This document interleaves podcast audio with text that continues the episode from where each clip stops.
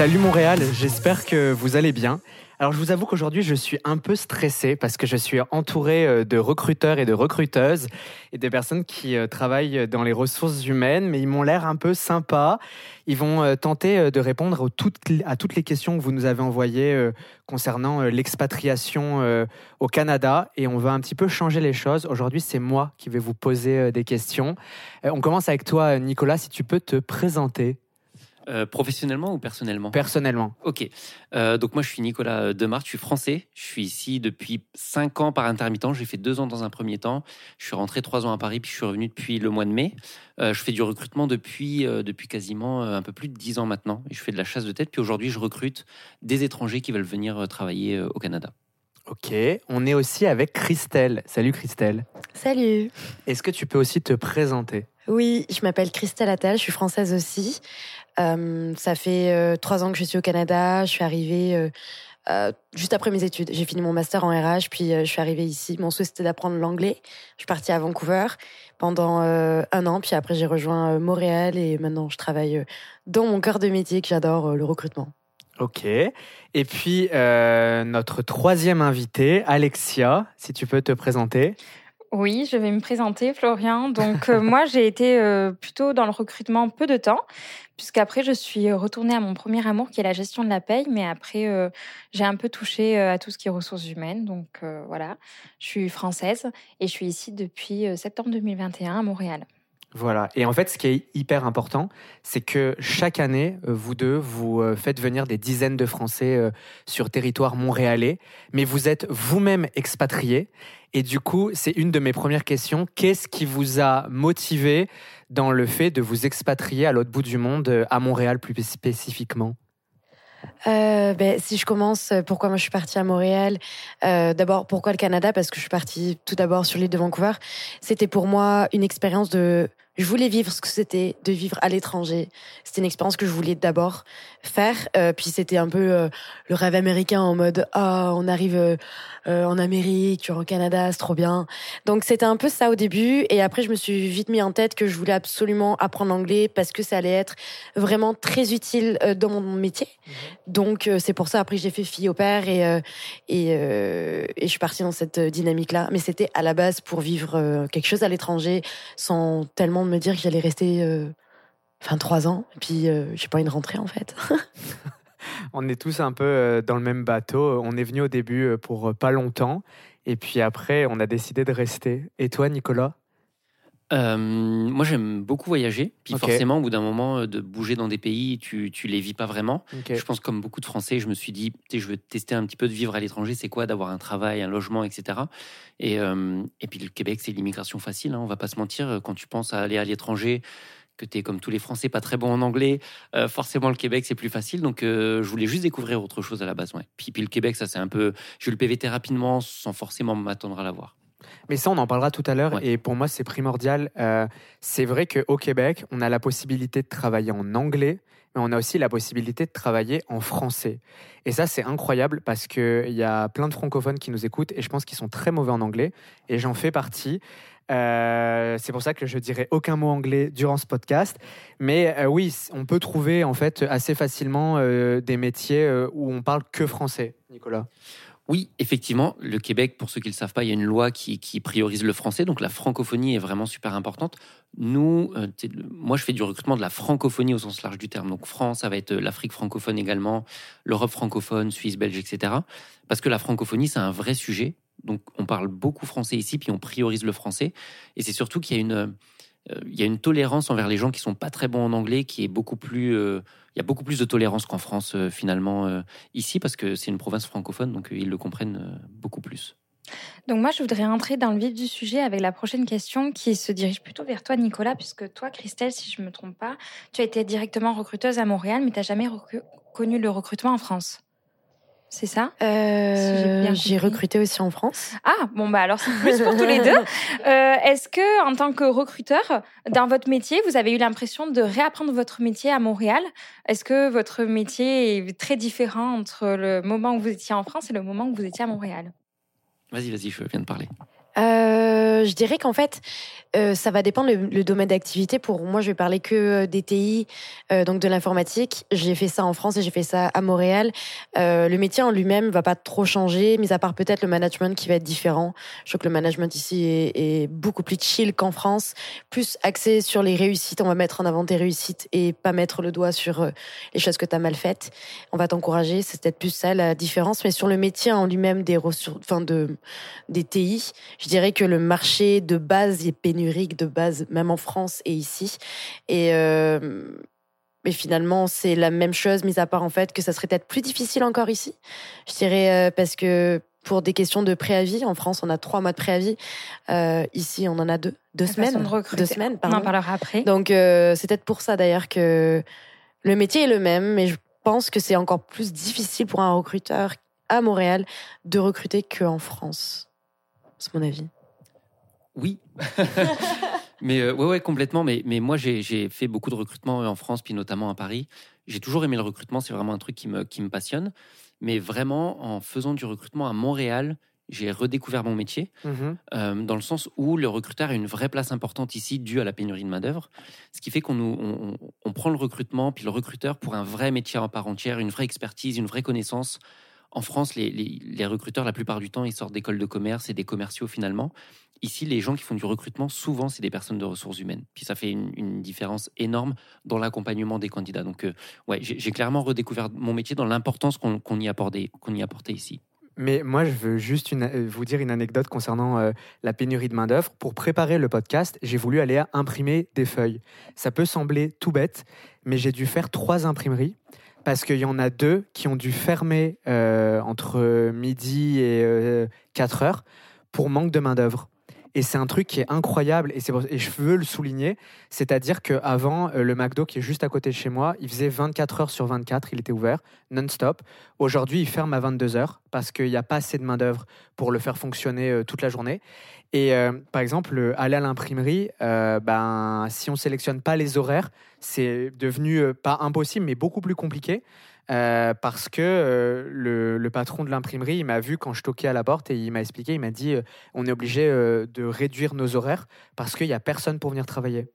Puis c'est fou sur les tickets de caisse, par exemple au McDo ou quoi, tu as le petit message nous embauchons. C'est quelque chose qu'il n'y a pas vraiment en France, ça. Non, pas du tout. Enfin, moi, j'ai pas fait Mais, mais attention j'ai à ça en été euh, passer un week-end euh, au lac Saint-Jean, pour ceux qui vont regarder où est-ce que c'est. Et en fait, je me suis amusé sur la route à prendre en photo ou à prendre en vidéo tous les endroits où il y a écrit Nous recrutons. Puis j'ai fait une vidéo TikTok euh, après, juste avec ça, en disant Regardez, j'ai fait 4 heures de route. Puis regardez tout ce que j'ai vu sur la route, tous les endroits où on recrute, il y a- il y, a une vraie pénurie. C'est fou. Mais euh, j'ai fait la même chose. J'ai fait un TikTok euh, avec euh, Je choisis Montréal. Et c'est pareil, je me suis promené euh, un jour dans la rue. Et je suis allé au resto, je suis allé à Five Guys, je suis allé aux, aux Trois Brasseurs. J'ai pris aussi la route pour aller euh, au zoo, euh, au parc, euh, Oméga. parc Oméga. Et c'est impressionnant le nombre de panneaux ou sur les tickets de caisse qui dit on recrute, on recrute. Ça recrute de partout.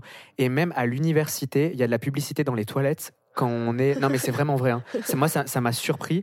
Euh, en face, les urinoirs, il y a, il y a des entreprises qui payent des emplacements publicitaires pour dire on recrute des étudiants.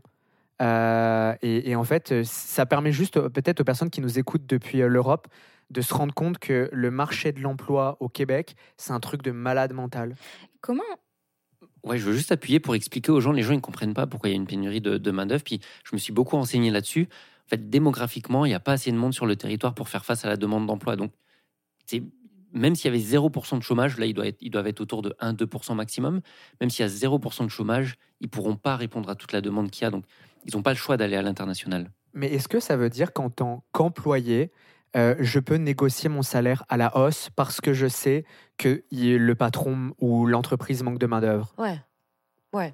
Moi, je, je rajouterais même que euh, dans les TI plus particulièrement, euh, parce que il y a beaucoup de, de jobs qui, qui ont besoin de personnes en face, que t'inquiète pas que tous les ingénieurs dans l'informatique le savent très bien. Et euh, ils peuvent très bien bouger du jour au lendemain, changer de boîte et demander 10 4 plus ou 24 plus. Après, il faut pas non plus, nous en tant que société et compagnie, on peut pas non plus euh, accorder des 24 plus parce qu'il faut qu'on garde une équité parmi euh, nos, nos salariés de 1. Puis tu peux pas faire monter aussi le marché du travail plus tu vas monter le marché. Il y a des moments dans l'année où le marché est très haut et, euh, et nous, on peut plus recruter derrière, tu vois. Mhm. Et euh, c'est des, des moments où euh, ça, c'est causé à cause effectivement que il n'y a, pas assez de personnes. Ça me donne envie de passer un entretien d'embauche avec vous pour vous demander euh, 20 000 euros de plus. Alex, t'as une question? Euh, ouais, j'ai une question. Euh, mettons, euh, j'ai un ami euh, qui veut venir euh, s'expatrier à Montréal. Euh, Combien de temps euh, à l'avance? Enfin, euh, peut-être que ma question est mal tournée, mais combien de temps doit, il doit se prendre à l'avance pour euh, chercher un emploi? Nicolas? Ouais, euh, moi j'ai des gens tous les jours qui me disent qu'ils ont, eu- leur PVT puis ils viennent à Montréal. Il y en a un qui m'a dit ce matin, je viens en juin. Très clairement, c'est trop tôt. Une fois que vous avez un visa, très clairement, ça sert à rien de vous dépêcher à chercher. Au Canada, ça va très vite. On recrute du jour au lendemain, littéralement. Euh, ce qui fait que les entreprises se voient pas déjà recruter quelqu'un pour dans trois ou quatre mois. C'est pas dans leurs mœurs, c'est pas dans leurs habitudes. Donc clairement, quand on a déjà un visa de travail, ça sert à rien de s'y prendre trop tôt. Ce que je dis aux, gens qui me contactent, c'est tu vas t'épuiser parce que tu vas avoir des entrevues, mais ça va jamais rien donner. Tu peux t'y prendre un mois à l'avance, puis au pire des cas, les gens ils ont peur de venir sans emploi, mais tu trouveras sur place, c'est sûr et certain. Il y en a qui me disent non, tant que j'ai pas d'emploi, je viens pas. Ouais, mais si tu es sur place, puis que tu dis à la boîte j'ai un visa et en plus je suis ici, c'est demain tu as du boulot, c'est sûr et certain. Donc s'y prendre trop à l'avance, quand tu as déjà un visa, je précise, ça, ça sert à rien. Quand t'as pas de visa encore et qu'on cherche du coup un permis fermé Ben justement, il y a plusieurs permis fermés qui existent. Euh, dans ma société aussi, on recrute euh, en France, mais on va plus partir sur des euh, visas fermés qu'on va financer, comme le VIE par exemple. Mais il faut avoir tel âge aussi. On va passer sur des JP aussi, des jeunes professionnels, comme on parlait tout à l'heure, ou des EIMT. Donc ça, c'est encore des permis fermés qui existent. Tout va dépendre euh, de la typologie de la personne, parce qu'effectivement, euh, ça peut être très rapide. Avec les Français, on a des accords avec le Québec. Donc, euh, par exemple, un, VIE, ça peut aller très vite, peut-être en un mois, c'est fait. Une EUMT, si on n'est pas français, ça peut être plus long. Euh, Il y a une famille derrière, il y a des enfants, ça va être encore plus long. Donc, ça va vraiment dépendre. Mais euh, effectivement, euh, je rejoins complètement ton point. hein. Il faut être sur le à Montréal, il faut être sur au Canada, même avec ton PVT, pour commencer le, travail de recherche d'emploi. Ça sert à rien de le faire depuis la France. Et d'ailleurs, les compagnies ne vont jamais t'appeler avec un numéro. Enfin, personnellement, j'ai pas de numéro dans mon sur le CV de mon candidat qui n'est pas local. Je vais me poser la question de l'appeler. Franchement, euh, moi je vais appeler, ça, m'embête d'appeler un numéro qui n'est pas local. Et en plus, je vois, admettons que son LinkedIn, il n'est pas euh, physiquement à Montréal, je vais pas l'appeler. Je serai, je j'ai pas assez d'informations, je vais paniquer, je vais pas l'appeler. Parce que ce que les gens doivent, doivent comprendre, c'est qu'un projet d'immigration, ça peut vous paraître bête parce que nous, on est là, Mhm. mais il y a des gens, ils me contactent, ils pensent qu'il n'y a pas besoin de visa de travail pour venir travailler ici. Littéralement, tu vois, ils ne se sont pas renseignés. Ce qui est important, c'est de se préparer à l'avance, de savoir plus ou moins quand est-ce que tu veux partir, de te faire et surtout d'être persévérant et d'être patient. Parce que si tu penses que tu vas venir en deux mois, non, ça marchera pas, tu vois. Donc si tu envoies 50 CV, puis tu espères venir dans un mois, c'est pas parce que tu envoies 50 CV que ça va mieux marcher. Et c'est ça, c'est de la persévérance, puis de la patience, puis c'est ça que les gens doivent comprendre. Oui, vous voulez venir, mais il faut oublier que c'est un autre pays, parce que souvent ça nous semble facile, il y a plein de Français, mais c'est un autre pays, il y a des visas de travail exprès, les entreprises, il faut qu'elles fassent des démarches, il faut qu'elles payent des démarches, ça se fait pas du jour au lendemain, il faut juste avoir conscience de ça. Puis les démarches, elles sont pas simples aussi. Il faut avoir les épaules solides. Hein. Justement, justement, je pense que c'est aussi euh, le Canada, on- enfin le Canada, l'immigration canadienne a euh, des process longs, peut-être aussi pour euh, décourager certains. C'est c'est l'immigration choisie aussi, donc euh, il faut s'accrocher. C'est comme ça, c'est le Canada. Mais une fois qu'on met les pieds sur territoire euh, québécois, canadien, euh, vous m'arrêtez si je me trompe, mais pour beaucoup, c'est une révélation. C'est pour apprécier encore Euh, plus. C'est ça. Moi, j'ai j'ai, beaucoup galéré lorsque j'ai fait mes visas pour venir étudier ici. Euh, encore qu'il y a beaucoup d'aides euh, sur plein de sites, sur des groupes Facebook. Il y a Je choisis Montréal aussi euh, qui met à disposition bah, des articles, etc., pour faciliter les démarches, qui donnent des informations. Une fois qu'on y est, euh, mais on en parlera tout à l'heure, mais c'est vrai que la vie ici, elle est incroyable. Euh, c'est quoi On fait une petite pause sur euh, l'aspect un petit peu pro de la chose et de les conseils que vous pouvez apporter aux personnes qui vous écoutent. Mais vous, quand vous êtes arrivé, qu'est-ce qui vous a séduit à Montréal? C'est quoi quelque chose où vous vous êtes dit, par exemple, moi, le fait que les gens faisaient la queue, le respect pour prendre le bus, euh, le respect euh, dans les transports, etc., euh, la sécurité, l'ouverture d'esprit, j'ai trouvé ça incroyable. Christelle? Moi, je dirais en tant que femme, c'est la sécurité. C'est de se dire, je suis arrivée, c'était en juillet, je sortais de boîte de nuit, Ouais. 3 heures du matin, j'avais bu de l'alcool. Ok. Et à aucun moment, je me suis sentie en danger. À aucun moment, j'ai eu peur pour ma vie. Et ça, c'est des choses en France, sans sortir de, de boîte de nuit à 3 heures du matin. C'est quelque chose qui m'effrayait, c'est quelque chose qui m'embêtait, qui était une charge mentale pour moi en France. Ici, pour moi, le plus numéro un quand on est une femme, c'est la sécurité. Ok. Vraiment. Et est-ce que, Christelle, euh, il y a des personnes que vous recrutez qui vous disent euh, Je viens ici pour un emploi, mais je viens aussi ici pour le mode de vie et tout ce que tu viens de dire, la sécurité, l'ouverture d'esprit, etc. Je dirais qu'ils n'ont pas encore goûté à ça. Ouais. Donc, ils n'ont pas forcément ce cheminement qui est déjà commencé. Mhm. Ils viennent pour euh, parce qu'ils ont entendu du bien, parce qu'ils ont entendu qu'il y avait, euh, ils ont des amis qui sont ici, ils entendent des choses mais ils l'ont pas vécu. Donc je pense pas qu'ils aient ce cheminement. En tout cas, moi j'ai pas eu ce retour là quand je les ai, quand ils sont en France et qui Mhm. qui, qui m'ont eu au téléphone, ils m'ont demandé un, un, un retour sur mon expérience rapidement, mais euh, ils sont pas encore à ça. Et ça c'est la belle chose que toi tu t'aperçois d'ailleurs quand tu arrives Ouais. et tu vois, tu le dis toi-même. T'es émerveillé par ça et je pense que tu passes par ça, mais il faut le vivre. Il faut le vivre. Moi, ça fait trois ans, je suis encore émerveillé. Je prends encore les écureuils en photo. Ça, je crois qu'on le fait tout jusqu'au bout. Ça. Mais ça, c'est très français. hein. Euh, je, je le les bus jaunes Ouais, les bus jaunes, euh, les écureuils. Quand on est dans la rue, tu repères euh, un Français ou un expatrié parce que nous, on est émerveillés de tout. Il y a même, euh, comme ça s'appelle, les ratons laveurs. Moi, je trouve ça trop mignon. Les Québécois n'aiment pas du tout. Moi, j'adore. Et toi, c'est quoi qui t'a, euh, quand t'es arrivé, que tu t'es dit waouh?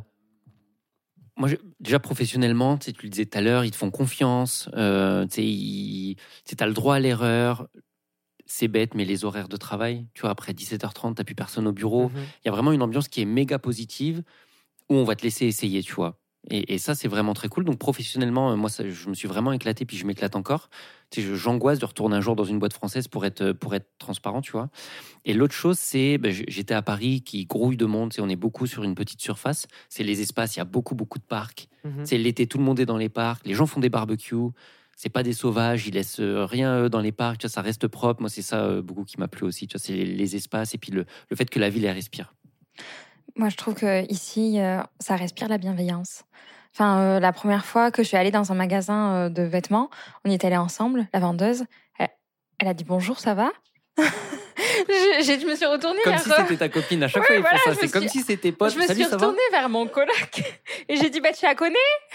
Il m'a dit non non absolument pas. Mais en parlant du tutoiement ou du vouvoiement, je voudrais vous poser une question parce que moi, je vous avoue, j'ai commencé un emploi en janvier et j'étais hyper stressé parce que je me suis dit, est-ce que mes collègues de travail, il faut que je les vouvoie ou est-ce qu'il faut que je les tutoie? Parce qu'on est quand même dans le monde du travail.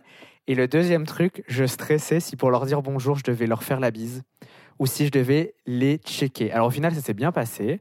J'ai été conseillé par Alexia, mais pour les personnes qui nous écoutent, est-ce que même lorsqu'il y a quelqu'un qui vous appelle pour le boulot, euh, s'il a déjà cette mentalité euh, québécoise euh, de tutoiement, est-ce qu'il faut vous tutoyer? Est-ce qu'il faut vous voyez? Et comment vous procédez même à l'interne des personnes qui sont déjà présentes sur place dans le monde du travail Ça se passe comment? Vas-y.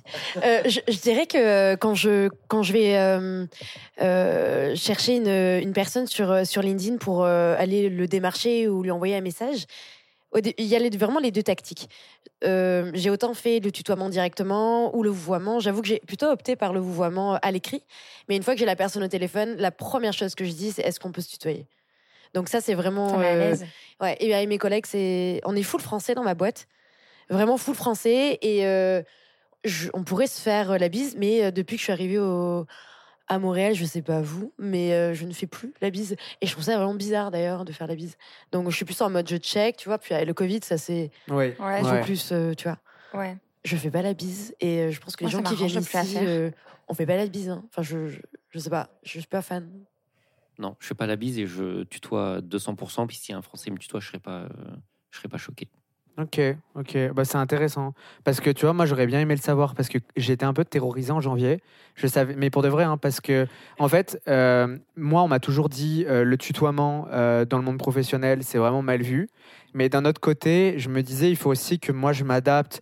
Euh, je suis venu au Québec, donc il faut s'adapter. Et bon, bah, on m'a dit, ici même dans le monde professionnel, on te tutoie. Et c'est vrai qu'au début, moi, ça me faisait un peu bizarre de tutoyer mes supérieurs hiérarchiques. Mais euh, bon, bah, on, on s'y fait. euh, la première semaine, je vous avoue que c'était un petit peu compliqué pour moi. J'avais vraiment l'impression de manquer de respect à ma supérieure. Mais en fait, bah, après, euh, on voit que c'est hyper généralisé. Donc, c'est ça. Bah, en fait, nous, on, prépare les, les étrangers à venir ici. Mhm. Donc on leur dit qu'il y a le tutoiement, que l'employeur va peut-être les tutoyer, puis qu'ils qu'ils soient pas choqués, que si eux ils veulent vous voyer le- le- l'employeur, qu'ils se sentent à l'aise, qu'ils le vous voient, c'est pas grave. Mais on prévient aussi l'entreprise parce qu'en fait c'est à double tranchant. Euh, Les Français notamment, quand on commence à tutoyer, c'est qu'on a une certaine proximité. Donc finalement, quand on voit qu'un employeur nous tutoie, bah, il y en a certains qui prennent leurs aises, puis ils se disent allez c'est bon, puis on, on se laisse un peu aller. Alors que les Québécois arrivent à être, à être très respectueux dans le tutoiement. Donc on prévient les Français, il va te tutoyer, mais c'est pas pour autant que tu dois euh, te lancer à balancer des blagues dans tous les sens, tu vois. Ouais, il faut rester pro malgré le c'est tutoiement. ça. Et l'autre chose, c'est qu'on dit aussi aux entreprises, le candidat il va vous vous voyer, mais ça veut pas dire qu'il met de la distance parce qu'en fait ils sont tellement accueillants les Québécois qui ça. tutoient et quand ils ont quelqu'un qui vous voit, ils peuvent se dire ouais il avait pas l'air super emballé, euh, justement parce que le vouvoiement ça met cette distance que nous on met entre employeurs et, et, et candidats et donc on prévient aussi les boîtes en disant il va te vous voyer mais ça veut pas dire qu'il est pas intéressé ou qu'il est pas content, c'est juste une, c'est juste culturel finalement, donc ça va dans les deux sens. Ok. Donc, on va repartir un petit peu sur le chemin de, du début et de comment venir au Canada. Moi, j'ai entendu parler de quota d'immigration. Qu'est-ce que c'est? Comment ça fonctionne? Ouais, parce que moi, j'ai rien compris. c'est pour ça que je vous ai invité, parce que j'avais 10 000 questions sur ça. Et en fait, je me suis dit, OK, on va faire appel à des professionnels qui vont euh, nous permettre d'y voir plus clair. Christelle. Alors attends, moi je suis RH, je suis pas professionnelle de l'immigration, mais euh, des quotas, ça en existe pour certains des, visas. Par exemple, le PVT, tu as des quotas chaque année. Euh, je saurais pas dire combien. Il me semble que quand je suis passée euh, au PVT, donc c'était en. Je l'ai demandé en 2019, euh, ça devait être, je sais pas, 15 000 ou 14 000 chaque année. Je sais pas si c'est la moyenne. Euh, bon, voilà. En tout cas, euh, ouais. En tout cas, euh, c'est ça. C'est t'as des quotas pour les PVT. Euh, je pense qu'il y en a aussi pour euh, les JP et Ouais. les VIE. Mais, mais- mais peut-être juste, Nicolas, si tu peux préciser euh, un petit peu, parce que là, on parle des visas, mais il y a les permis ouverts, il y a les permis fermés. Si tu peux rapidement un peu bah, expliquer à quelqu'un qui connaîtrait rien, hyper euh, simplement, euh, un peu euh, cette jungle de visas pour qu'on y voit plus clair. On peut en parler longtemps, hein, mais je, je vais essayer de faire court. Mais en gros, déjà, il y a deux types de visas les visas ouverts, les visas fermés. Visa ouvert, vous faites ce que vous voulez. Vous allez travailler où vous voulez. Vous pouvez ne pas travailler, mais vous avez un visa de travail qui vous permet de faire un peu ce que vous voulez. Les visas fermés, où votre visa de travail est affilié à, à un contrat avec une entreprise. Donc, si vous perdez ce contrat, euh, bah, finalement, vous perdez votre visa de travail à moins de vous faire acheter votre visa. Euh, dans les visas ouverts, il n'y en a pas beaucoup. Il y a les PVT que tout le monde connaît, euh, où là, vous faites ce que vous voulez, c'est deux ans. Vous restez ici, vous repartez, vous faites des allers-retours, vous travaillez, vous travaillez pas, peu importe. Ou alors, il y a les visas ouverts quand on est un conjoint de quelqu'un. Mhm. Ou à ce moment-là, bah, on dépend de cette personne-là. Donc, si cette personne-là perd son visa, ben, vous aussi, vous le perdez. Et il y a aussi les visas d'études qui vous permettent maintenant, depuis très peu de temps, de travailler à temps plein pendant vos études. Donc, ça, c'est une solution d'immigration pour certaines personnes qui se disent bah, je vais reprendre mes études, ils retrouvent un cours, mais ça va me permettre de travailler 40 heures semaine. Donc, ça, c'est des visas ouverts également parce que le travail que vous trouvez, vous faites ce que vous voulez avec. Ok. Donc, imaginons, moi j'ai un permis euh, ouvert. J'arrive sur territoire québécois parce que j'ai été recruté par deux merveilleux recruteurs. Donc, et j'ai demandé 20 000 euros de plus. J'ai pas oublié. les Dollars donne. On est en dollars Dollars, dollars. Et maintenant, je me pose une question que beaucoup de personnes se posent. Euh, je travaillais, c'est bien, mais j'ai envie de partir en vacances. Euh, Expliquez-moi un peu, parce qu'il y a des spécificités. Il faut pas l'oublier. Parce qu'en fait, ce que tu dis souvent, c'est que les personnes se disent bon, bah, ça fonctionne comme ça en France, ça fonctionne comme ça en Suisse ou en Belgique, et bim, ça va fonctionner pareil au Québec. Pas du tout. Les congés, comment ça se passe, Nicolas?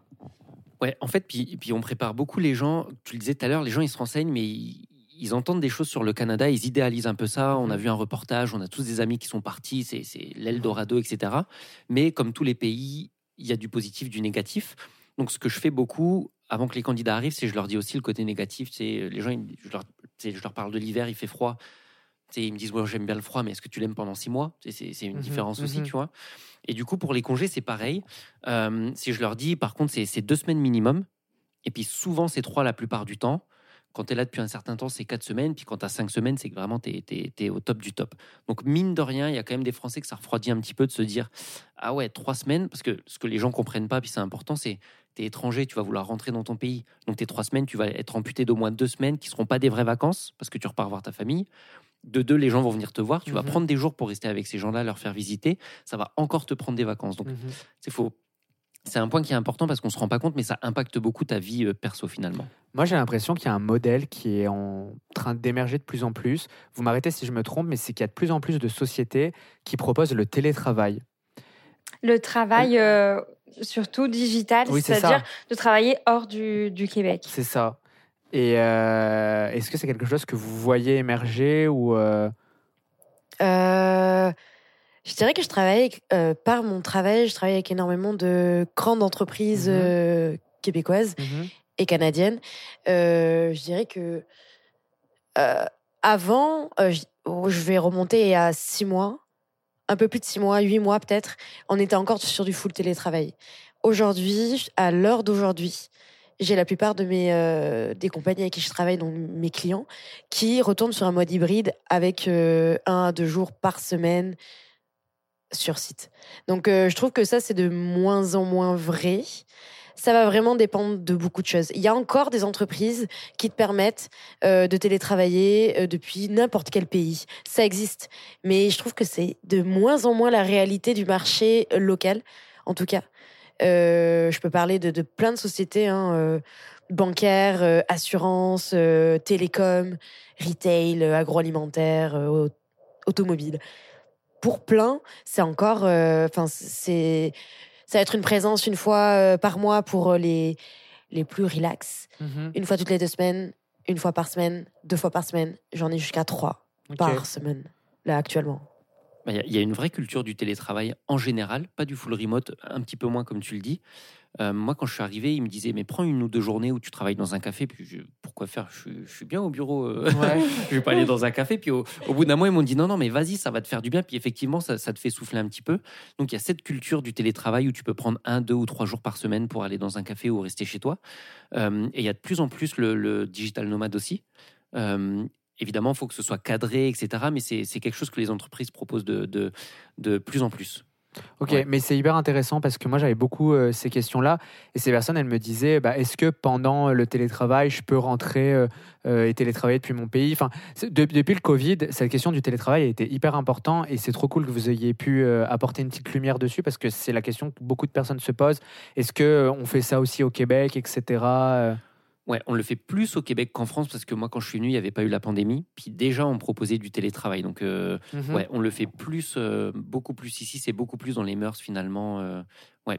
Puis moi, je suis parti au Mexique deux semaines là. Puis j'ai travaillé du Mexique. Puis il y Ah, avait, mais ça, il c'est y a- il y avait vraiment du monde qui travaillait de là-bas. Tu Ouais, vois, ouais. Il y avait vraiment des gens. C'était des petits appartements. Puis les gens, ils sont entre eux. Ils ont, ils ont leur Wi-Fi. Puis ils travaillent de là-bas. Ça, ça se fait aussi euh, beaucoup. Il y a, C'est il y a ça. plus d'ouverture. C'est la confiance. C'est ce exactement ce que tu disais. C'est que les gens. Ouais, il faut parler de ça. Ouais. Il faut parler de ça. Non, mais parce que moi, je suis impressionné par euh, la confiance qu'il y a entre les employeurs et les employés au Québec. Euh, moi, j'étais en cours avec un ami à moi qui s'appelait Nathaniel. Et en fait, euh, il m'expliquait qu'à son travail, c'est lui-même qui marquait ses heures et ses heures supplémentaires. Et lui, il était quasi euh, en full télétravail. Donc, l'employeur lui faisait confiance si chez lui, il faisait un peu plus d'heures supplémentaires. Et moi, j'étais impressionné parce qu'on va pas se mentir, euh, la plupart des amis que j'ai euh, euh, en France, et puis peut-être moi aussi, euh, tu me mets en télétravail chez moi, euh, je te dis que je fais 6 heures de télé, de, d'heures supplémentaires en plus. Et lui, il me disait, mais non, dans la mentalité québécoise, l'employeur, il me fait confiance. Et je lui dis, mais est-ce que toi, tu as déjà triché? Il me dit, bah non, pourquoi je tricherais? Et en fait, c'est ça que moi, je trouve ça formidable, c'est qu'au Québec, mais de toute façon, on, le voit à peu près partout, les gens, ils ferment pas forcément leurs portes. Il y, a une, y a une ambiance qui est complètement différente. Et du coup, l'employeur fait plus confiance au Québec à ses employés que ce que vous avez peut-être pu voir euh, en France. Carrément. Carrément. Tu vois, dans mon métier de recrutement, de, recruteuse, je pense que j'ai été très traquée en France euh, par mes supérieurs, mais pas méchamment. hein. Je pense que c'était. euh, c'est- dans les mœurs français de traquer, de regarder. C'est chiffré, bien sûr, ici aussi, je suis chiffrée. J'ai des objectifs à, atteindre mensuellement, bah, hebdomadairement, enfin, hebdomadairement. Je ne sais pas, hebdomadaire. Euh, Enfin, bien sûr, mais euh, c'est sûr qu'ici, je pense qu'on te fait confiance et on te donne de l'autonomie. C'est hyper agréable. Hyper agréable. Mon métier ici est tellement. Puis le management, le management. Oh, jamais. Je, pense que j'ai- j'ai tellement goûté à ça que je veux plus retourner en France. Et tu disais que tu avais peur de retourner en France, mais je pourrais pas retourner en France. Ouais, ben retourner, c'est pas ça, c'est travailler en vrai. Pour Ouais, une boîte franco-française avec Ah la culture de, de flicage un peu, tu vois. Ouais. Tu sais, je me dis en France, on te fait faire du télétravail. Enfin, où tu dis déjà, déjà, tu dis que tu es malade. On pense que c'est faux. En France, on va pas se mentir. T'appelles, tu dis que t'es Mhm. malade. Dans leur tête, c'est faux. Ils ont même pas pensé si t'étais vraiment malade ou pas. Dans leur tête, c'est faux. Ouais, il va faire tirer la maladie. Ouais, tu fais du télétravail. Dans leur tête, tu regardes Netflix. Mais ici, comme t'as pas cette pression-là, puis comme je disais, à 17h, 17h30, il y a plus personne dans les bureaux. Tu es content de bien travailler et puis de bien faire ton boulot parce que tu as un confort quotidien qui est beaucoup plus agréable.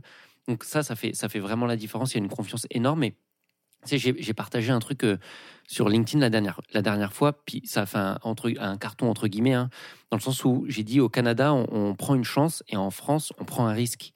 En fait, beau. en fait l'employeur, il prend toujours un risque avec ses employés. ouais. Alors qu'au Canada, ils prennent une chance de te recruter puis de voir ce que tu vaux, ou ils prennent une chance de te laisser faire du télétravail puis ils regardent si tu sais bien le faire. Ouais. C'est- juste en une phrase, c'est toute la différence entre Canada et France. Et je dirais même qu'ils t'accompagnent. Ouais. Si ça se passe pas bien, ils t'accompagnent ici Ouais. sur plein de choses. Mais je te laisse après poser ta question, Alex. Mais moi, juste pour donner une anecdote que j'ai donnée dans un autre épisode, mais c'est peut-être pour les personnes qui écouteraient que celui-ci spécifiquement. Moi, j'ai été impressionné quand j'ai commencé en janvier euh, mon travail. Euh, Il y a ma supérieure qui m'a dit, à la fin de ma première journée, est-ce que tes tâches te conviennent? Est-ce que ça te plaît? Et en fait, moi, j'étais choqué parce que, en fait, j'ai signé un contrat, donc je suis payé pour quelque chose. Et moi, dans ma tête de français, bah, que ça me plaise ou que ça me plaise pas, je dois le faire parce que je suis payé. Et j'ai trouvé ça tellement bienveillant qu'elles se prennent un moment à la fin de ma journée et qu'elles me disent est-ce que tu es content de ce que tu fais? Et euh, c'était au- au- au-delà de mes objectifs, c'était vraiment de savoir si moi j'étais heureux en tant que, que prestataire salarié. Et, euh, et en fait, je me suis dit, waouh, bon, bah, j'aime encore plus le Québec. Non, mais c'est vrai. Et pour avoir testé les, les- les, euh, bah, le modèle salarial dans, dans- dans plusieurs pays, euh, je trouve que ça fait tellement une bienveillance. Et, euh, et moi, c'était chose assez rare. Le matin, j'étais content d'aller au boulot. Mais, euh, mais c'était assez rare, pour être honnête. Euh, ça ne m'était pas forcément arrivé avant parce qu'en fait, j'ai pas de pression. Je sais pas comment l'expliquer. Euh, on sait, moi, je sais que j'ai des objectifs à atteindre, mais vu que c'est quelque chose de bienveillant, bah, si j'y arrive pas, j'ai pas l'impression que les mots vont être durs ou on- va me le faire comprendre et peut-être qu'on va trouver des solutions ensemble. Peut-être que les objectifs étaient trop hauts, peut-être qu'ils étaient mal ciblés, mais euh, il y a une bienveillance qui, qui moi, m'a impressionné. Pour la petite anecdote et pour reprendre euh, le côté bienveillance, euh, j'ai passé six semaines aux Antilles françaises en télétravail, donc, et j'ai voyagé entre la Guadeloupe et la Martinique en bateau. Euh, le vendredi matin, j'ai dû faire, euh, je devais faire un meeting, mais pendant la nuit, je devais faire le voyage entre la Guadeloupe et la Martinique en bateau. J'ai eu un problème de bateau, euh, retardé de 4 heures et tout ça, et je stressais. Moi, tout ce qui m'importait, c'est de ne pas pouvoir être à l'heure c'est de ne pas pouvoir être à l'heure à mon meeting. Donc, j'ai envoyé un message d'excuse euh, à mon, à mon boss qui savait très bien que j'étais en télétravail, attention. Mais il m'a dit, euh, écoute, euh, no stress, t'inquiète pas, tu arrives quand tu arrives, c'est pas grave, c'est des choses qui arrivent. Si t'es pas là au meeting, on te, on te le rattrapera par écrit et connecte-toi quand tu peux. C'est mon boss qui m'a dit ça, alors que ça faisait que quelques mois que je venais de rentrer dans l'entreprise. Et je me suis dit, waouh, en fait, je me sens tellement responsable et c'est tellement plein de bien- bienveillance ce message. Et je me suis dit, Oh, j'ai choisi le bon endroit pour travailler. Je pense qu'en fait, on n'a plus peur de Ouais. parler à De parler. son On n'a plus peur de parler à nos employeurs. On n'a pas peur. Mais euh, moi, j'ai dû euh, changer des jours de travail euh, pour euh, la semaine prochaine. Et euh, j'ai euh, réfléchi mon mail de 10 000 manières parce que je me suis. En fait, je pouvais pas être là parce que du coup, j'ai un voyage qui s'est professionnel qui s'est groupé et du coup, je voulais faire plus d'heures avant pour pouvoir partir plus tôt. Et euh, je me suis dit euh, comment je vais dire ça, etc. Je fais relire le mail à tout le monde pour au final recevoir un mail. Ok, pas de problème, tu rattraperas tes heures un lundi ou le mercredi. Et je me suis dit, waouh, bah en fait, tout ça pour ça. et, Et en fait, je me suis dit, mais le management, il est top ici. Qu'est-ce que je... En fait, excusez-moi, mais qu'est-ce que je me faisais chier en France? Tu vois, j'avais peur de tout. Et non, mais je parle crûment parce que c'est vraiment moi. je- je- ma relation, euh, quand je travaillais dans des grands groupes en France, j'avais vraiment peur de mes supérieurs. C'est pas peur, mais j'avais toujours. Je me disais, est-ce que je vais décevoir ou euh, tu vois? Et en fait, là, je me rends compte, bon bah, si je remplis mes objectifs, c'est correct. euh, Et puis, euh, je fais un peu ma vie. Moi, je et- stressais pour demander des jours de congé en France à mon employeur. J'étais toute tremblante. Alors que c'était congé. Tu vois, Alors que c'est mes congés, mais je stressais d'aller les demander à mon employeur. Là, je, je stresse plus. J'ai stressé au début pour demander un jour ou deux, mais je stresse plus maintenant pour aller demander des congés. C'est fou. Tu penses pas que c'est dû justement parce que ici t'as pas vraiment de hiérarchie? Ouais, c'est très horizontal, ouais, je suis d'accord. Il n'y a, y a- il y a pas ce rapport de force qu'il peut y avoir dans la hiérarchie. Et je pense que ça aide à se sentir à l'aise avec, euh, avec tes supérieurs qui finalement sont pas vraiment tes supérieurs. Non. Ouais. 100%. Mais on, on- on parle de, de tout ça, du télétravail, etc. Ouais, c'est très cool, ou qui font confiance ou la bienveillance. Mais tu sais, souvent, je le dis aux candidats qui viennent en- ici, je leur dis Ouais, mais si ça marche pas du jour au lendemain, tu peux te retrouver à la porte. Il y a une réalité aussi, il y a des côtés qui sont pas super. Ouais. Comme tout, hein, il y a du positif, du négatif. Oui, on te fait confiance, mais si tu abuses de la confiance, c'est pas comme en France où ça va traîner, ça va traîner. C'est si ça marche pas, tu sais, je t'appelle dans deux jours, puis dans deux jours, tu prends ton carton, puis tu rentres chez toi. Mais tu sais quoi, ça amène une question qu'on m'a beaucoup, mais beaucoup, beaucoup posée. C'est euh, que dire aux personnes qui ont peur de se faire licencier du jour au lendemain? Vas-y, Christelle. Ouais, je pense qu'après c'est dans les deux sens. C'est autant dans le sens où effectivement tu fais pas le job, Mhm, la, so- la compagnie clairement peut te mettre à la porte et t'as deux semaines devant toi. mhm. Mais ça va dans les deux sens. C'est-à-dire que bah, le salarié, il est pas heureux, tu sais pas le garder, tu sais pas le satisfaire, et ben t'inquiète pas qu'il va trouver une autre société et en deux semaines, il part. Donc, c'est des risques qui sont partagés, autant euh, l'employeur que le salarié. Donc, euh, je dirais à une personne qui, qui s'inquiète de perdre son emploi, oui, fais attention. Genre, fais ton taf. Et tu peux demander de l'aide ici, comme on l'a dit tout à l'heure. fais ton taf, il n'y a pas de raison que ça aille pas. Et si ça va pas, tu peux en discuter. C'est hyper ouvert euh, au Québec, hyper ouvert. Parle-en.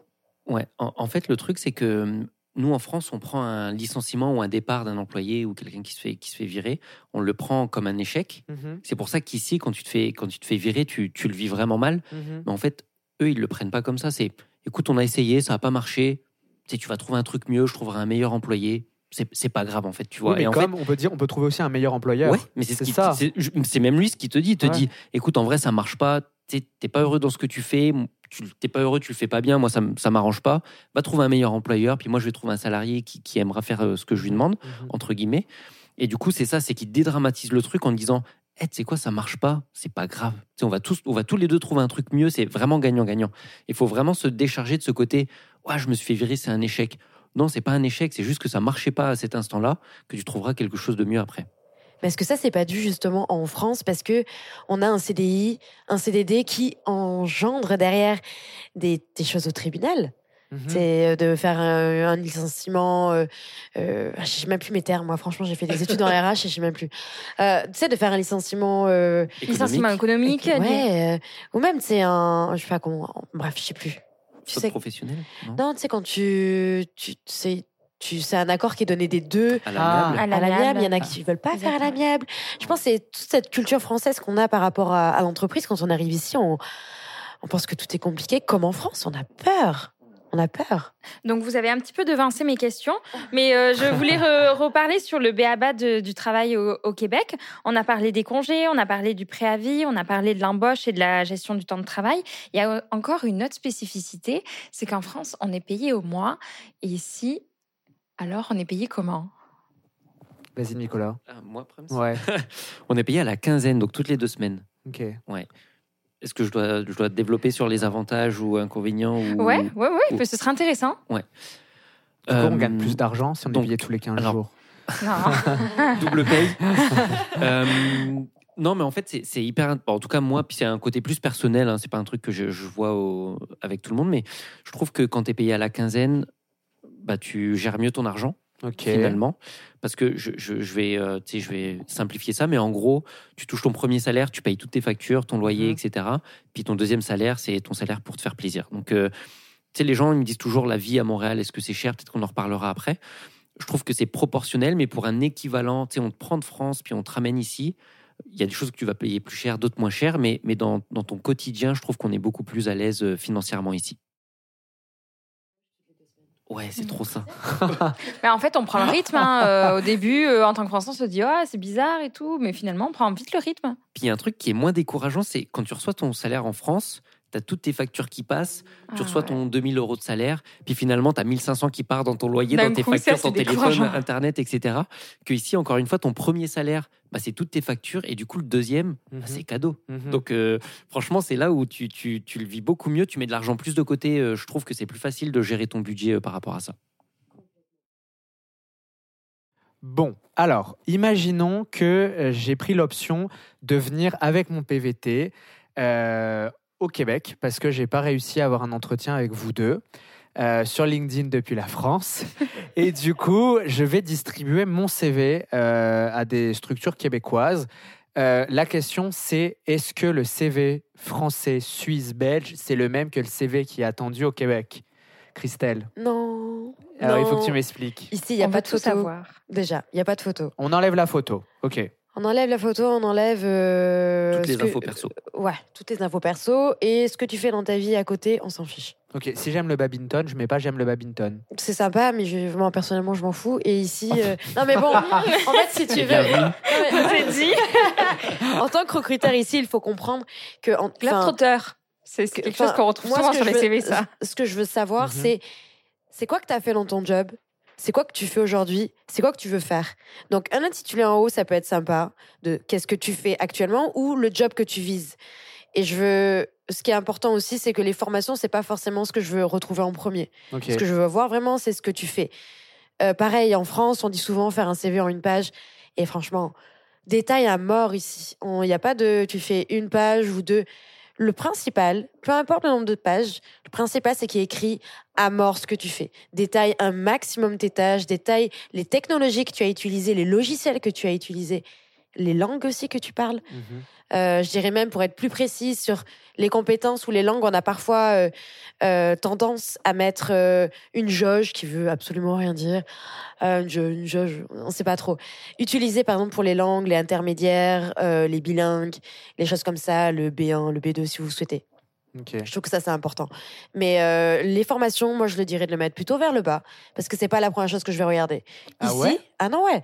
Tu sais ici moi je recrute des personnes, des ingénieurs parce que dans la dans les TI, Mhm. euh, des personnes qui vont avoir 5 ou 7 ans d'expérience, je me fiche de savoir si à la base il avait un BTS ou un master ou s'il en a pas ou s'il a juste eu un bac, je m'en fous. Nous sommes en train de décevoir toutes les personnes qui ont payé 10 000 euros une école de commerce. Non, mais en fait, c'est hyper important. Et après, je te donne la parole sur ça, euh, Nicolas. Mais c'est vrai que moi, j'ai l'impression, et c'est ce que beaucoup de personnes disent, ici, c'est les expériences d'abord, les diplômes après. Et en fait, on s'en fout un peu euh, si tu as fait euh, euh, Kedge à Marseille, euh, qui est classé 8e, et qui l'école l'année d'après sera classé 10e. Euh, non, Nicolas, t'en penses quoi? Oui, 100%. Mais, Ok. je- ouais, ouais, 100%. Mais je rejoins ce que tu dis. euh, tu sais, on fait en une page ici, c'est, c'est peu importe, tu prends 3-4 pages, mais donne de l'info. Mais les, les, hum, de manière très factuelle, pour ceux qui veulent refaire leur CV, c'est pas d'infos personnelles. Mhm. Donc photos, euh, mariés, enfants, etc. on met pas du tout ces trucs-là. Deuxième chose, euh, c'est tout bête, mais adapter le vocabulaire de votre CV. Il y a des termes qui sont pas les mêmes en québécois et en français. Oui. Euh, il y a des métiers qui n'ont pas le même nom. C'est un commercial, ça n'existe pas ici. Euh, c'est du développement des ventes, c'est un développeur des ventes. Mais un commercial, ça n'existe pas. Donc déjà, ce que je conseille aux gens, regardez des annonces Mhm. canadiennes, Mhm. prenez le vocabulaire des annonces qui vous correspondent et réutilisez ce vocabulaire-là pour que les recruteurs ils puissent le comprendre. L'autre chose, c'est, si vous avez des chiffres, mettez-les en dollars. C'est bête, mais c'est représentatif de est-ce que vous êtes projeté ou pas au Canada déjà. Les chiffres, mettez-les en dollars et vos diplômes, mettez la conversion de vos diplômes euh, en, en- en québécois. Ouais, C'était Ouais. ça que je voulais poser comme question. Moi, par exemple, si je voulais euh, postuler, j'ai une licence RH et un diplôme en paye.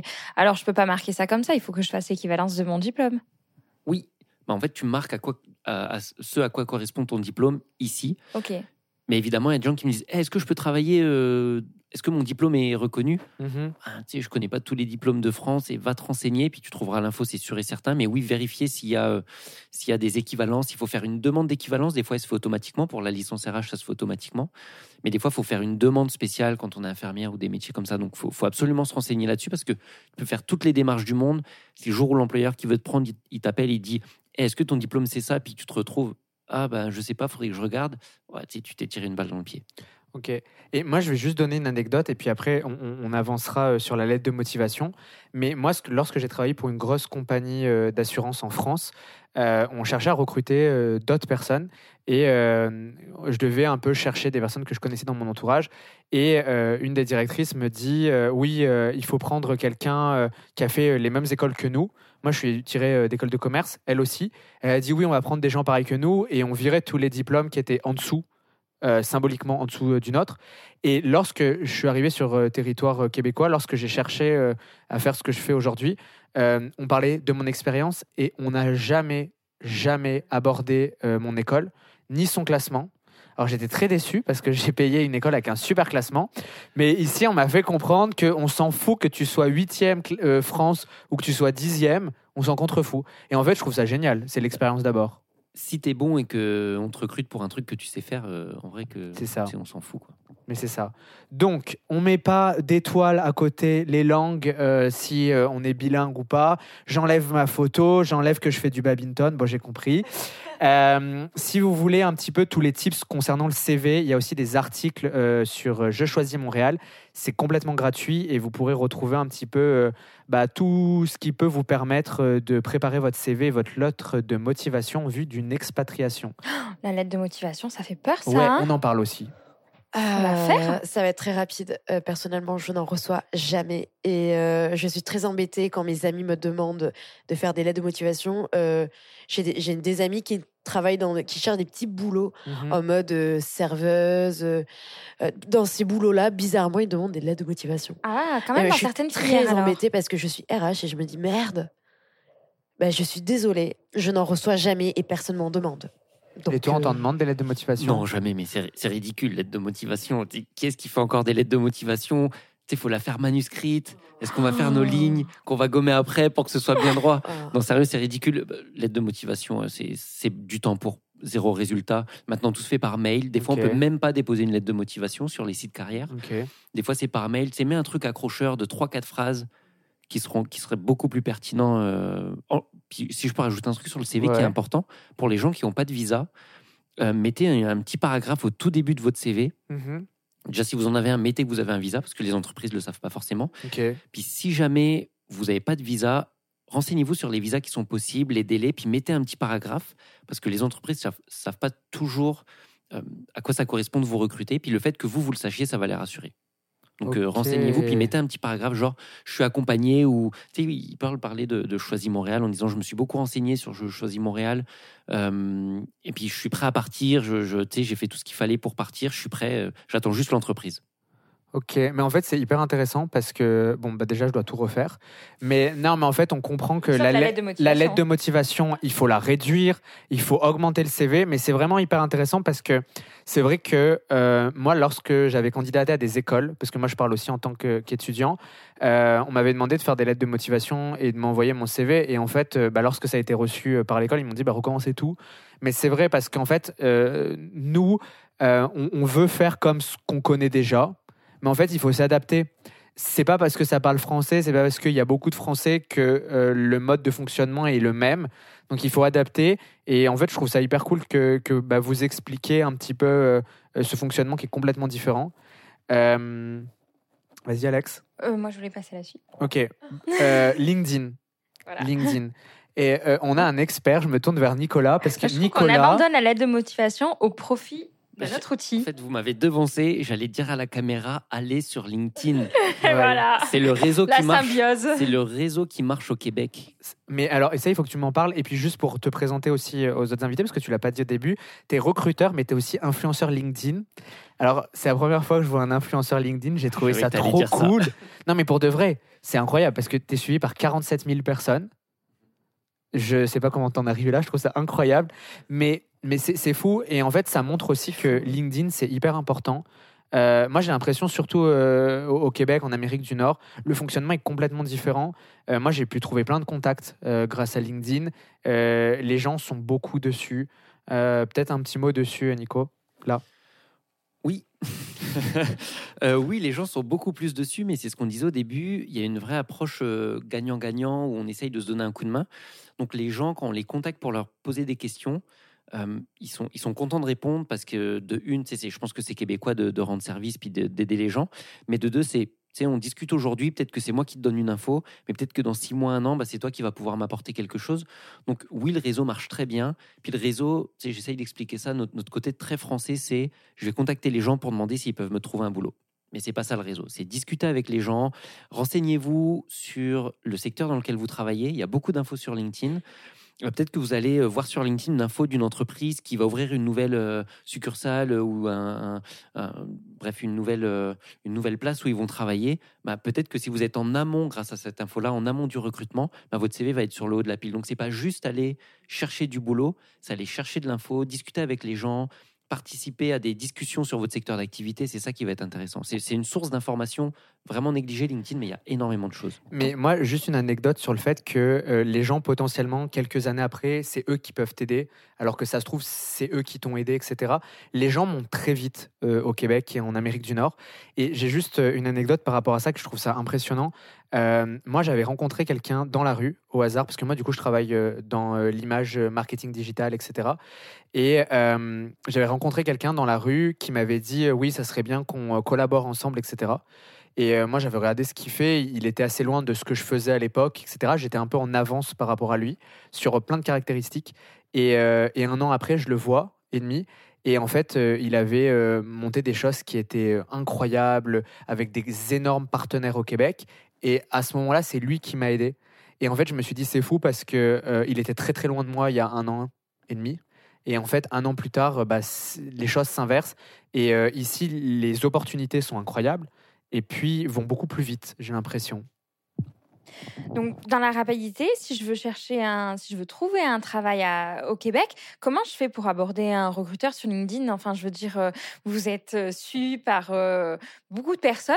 Je fais comment? J'envoie un pavé, j'explique toute ma vie et puis mon CV à- après, ou j'essaye d'aller dans la rapidité en espérant que ça marche? Et si je veux négocier 20 000 dollars, je fais comment, Nicolas? Avec Christelle, les 20 000 dollars. Je dirais. euh, ok, on va laisser les 20 000 dollars. Euh, Moi, j'ai retenu, hein, je vais pas vous lâcher avec ça.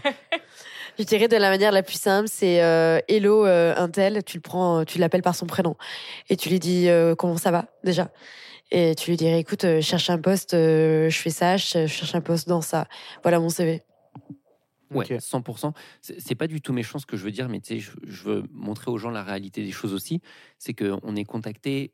Je me lève le matin, j'ai des messages sur LinkedIn à en plus finir. Mhm. Puis, tu sais, quelqu'un qui m'envoie un pavé pour m'expliquer le pourquoi du comment il veut aller au Canada parce qu'une fois son frère y allait. Puis, il est- il y a des gens qui me font ça, tu vois. Donc, Mhm. ouais, mais en vrai, tu es le 15e message de la journée que je reçois quand je me lève. C'est vas-y, euh, direct. Dis-moi ce que tu veux, c'est quoi ton boulot, quand est-ce que tu veux émigrer, où est-ce que tu veux émigrer. Puis si j'ai un truc, t'inquiète pas, ça va marcher, puis on- ça va matcher, puis on, avance. Mais tu sais, il y a des gens qui jouent un peu sur le côté affectif. Ça veut pas dire que je suis insensible ou quoi. Ça veut dire que les gens imaginent pas le nombre de personnes qui nous le demandent. Tu le disais quand on est Ouais. arrivé, que toi, tu es sursollicité, tu même Ouais, pas recruteur, tu vois. C'est Ouais, ça qui est fou. Et donc, tu sais, à un moment donné, on a, tu sais, on est on- entre guillemets, euh, tu sais, ça nous prend beaucoup de temps, puis on est payé pour un métier. Il faut qu'on fasse notre métier, puis des fois répondre aux gens, ça nous prend beaucoup, beaucoup de temps. Puis il faut, faut comprendre cette réalité-là. Donc, pour moi, c'est donne les bonnes infos. Ça, pardon, je te Non, dire pas. juste exactement ce que tu as dit, mais quitter, où tu veux immigrer, c'est quoi ton boulot, qu'est-ce que tu veux faire comme métier, et à partir de quand tu peux venir au Canada? Si t'es si t'es en France, si t'es sur Oui, place. Oui, oui, si tu es en France, ouais. Ouais, parce qu'il y a aussi la partie sur place. euh, T'es français, t'es arrivé, t'es t'as ton PVT, tu t'es à Montréal, tu cherches sur place.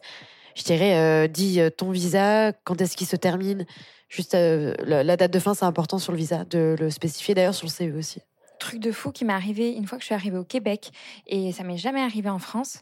On m'a démarché sur LinkedIn, j'ai reçu en tant que- qu'employé. Il y a énormément de recruteurs qui viennent te voir et qui viennent te proposer un poste. T'as même plus besoin de chercher une fois que tu arrives sur place en C'est fait. incroyable.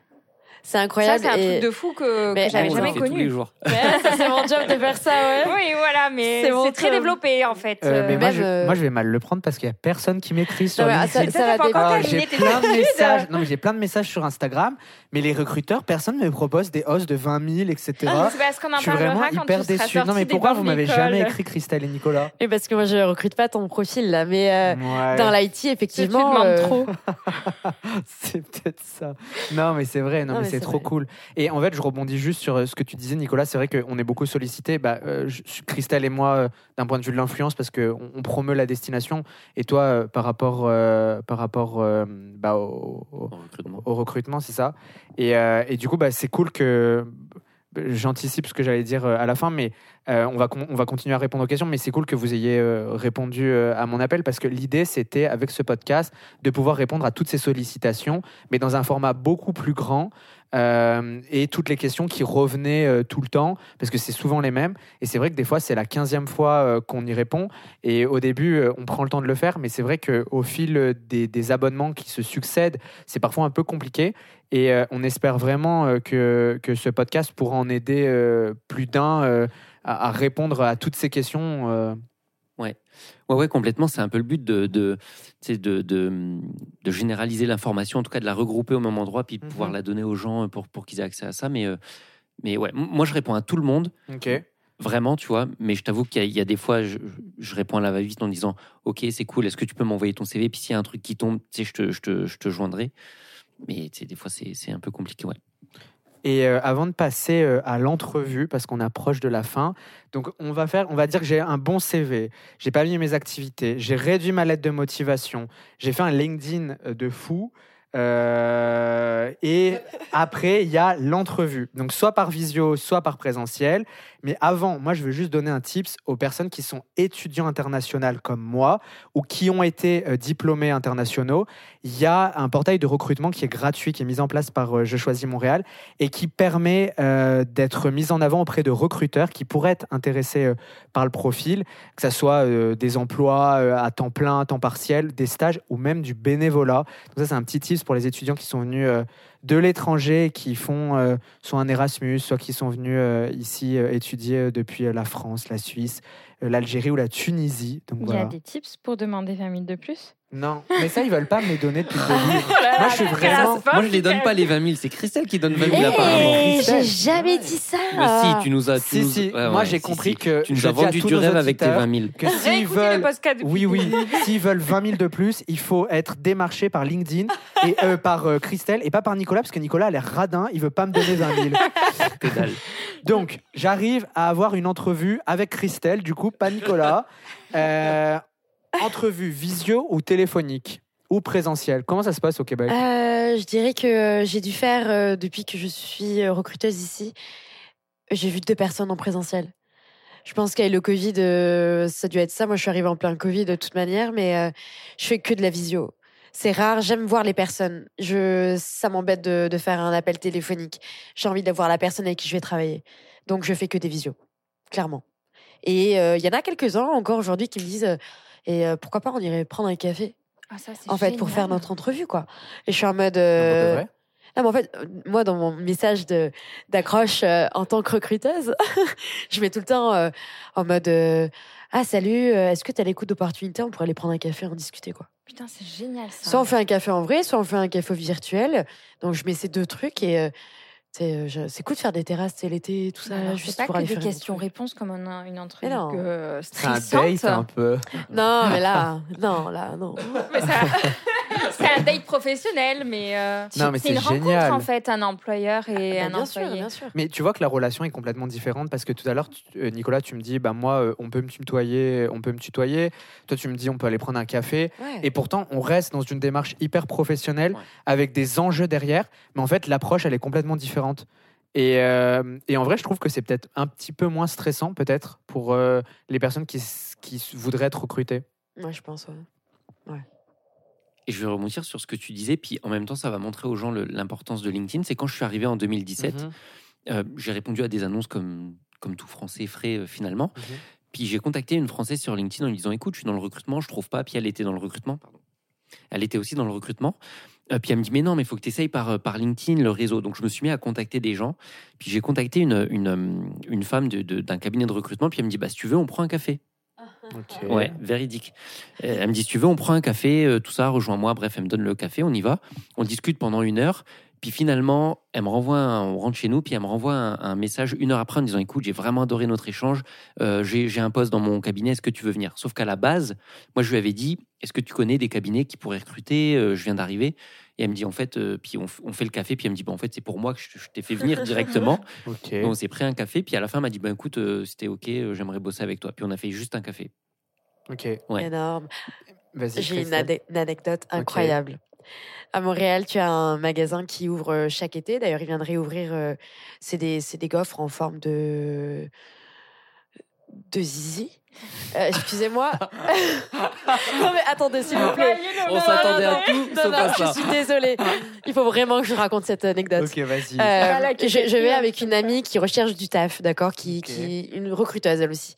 Et euh, en prenant cette gaufre euh, comme ça euh, en plein été, moi je, je, je pensais à changer de job, mais euh, bon, c'était pas décidé, le cheminement était pas fait. Bref, on arrive, on prend euh, cette gaufre et euh, puis je parle avec le, le vendeur et puis je dis Mhm. mais vous connaissez pas des gens, ma copine qui est ici, euh, ben elle cherche un job euh, dans le recrutement et puis tu sais je pose la question mais sans trop euh, Sans à sans, trop. Ouais, ouais. Je me suis dit, quoi. le mec, il vend des, des gaufres. euh, Qu'est-ce qu'il va. Je sais pas. J'ai posé la question. Et le mec me dit, ah, mais euh, justement, je suis allée à une soirée euh, ce week-end. J'ai rencontré une recruteuse. Elle cherche des gens pour, euh, pour sa team. Et euh, je dis, ok, super. euh, il me donne son nom, son prénom. Et cette personne, je la contacte. Et aujourd'hui, c'est mon manager. Mais non. Je te jure. Je te jure. Ah, ça, c'est Je une te formidable jure. anecdote, ça. C'est Ah tout, non, rigole. Tout part de Goff Zizi alors. Oh oui T'aurais d'ailleurs juste pu dire Gauve, tout simplement. euh. ouais, c'est ça. On en rigole encore aujourd'hui. Hein. Non, non, je vous jure. hein. On Oui, en j'ai rigole trop envie d'être recruté par toi, t'as l'air vraiment drôle. Et puis en Donc, plus, tu donnes 20 000, Au alors c'est final, génial. allez manger des Zizi, vous aurez un boulot. Quoi. Ouais, Euh, c'est ça. finalement, c'est un petit peu ça le, le- la morale de l'histoire. Mais, euh, mais en- moi, j'ai une question parce que, en fait, euh, en préparant l'en- l'entretien, moi, je me suis demandé aussi comment j'allais m'habiller. Au début, je voulais mettre une chemise parce que je me suis dit, ouais, je suis avec des gens qui sont chasseurs de tête et tout. Moi, vous m'impressionnez. Non, mais pour de vrai, les ressources humaines, au début, j'aime pas trop ça. Puis, non, mais pour, vous allez être cool. Et en fait, Alexia, elle a dit quelque chose qui est hyper intéressant. Elle me dit, non, Florian, on est au Québec, pas besoin de t'habiller euh, de façon, entre guillemets, hyper sérieuse, hyper stricte. Et en fait, je trouve que ça amène aussi quelque chose. Euh, quelque chose qu'on peut se poser. Moi, lors de mes premiers jours ici, je me suis demandé comment j'allais m'habiller.